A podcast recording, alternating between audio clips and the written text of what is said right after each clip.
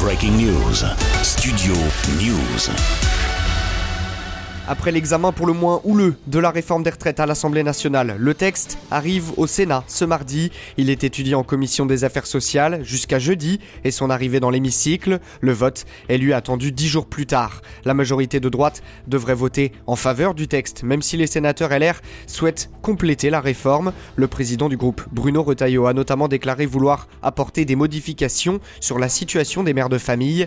En réponse, le président Emmanuel Macron s'est dit ouvert au dialogue, tandis qu'en l'absence de la France insoumise, la gauche s'attend à des débats plus calmes qu'à l'Assemblée. Parmi les amendements déposés par LR, celui de faire disparaître les régimes spéciaux plus vite que prévu dès 2040, une mesure qui risque de faire grincer des dents à quelques jours d'une mobilisation massive des syndicats.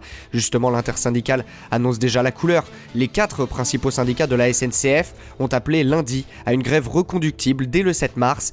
Ils rejoignent ainsi la RATP qui avait déjà appelé à durcir le mouvement. En réaction, le ministre des Transports Clément Beaune dit essayer de limiter les impacts de ces mobilisations et de ces grèves, tandis que la première ministre Elisabeth Borne en appelle à la responsabilité. Après l'étude du texte au Sénat, une commission mixte paritaire entre les deux chambres se réunira pour tenter de trouver un accord avant la date limite du 26 mars à minuit.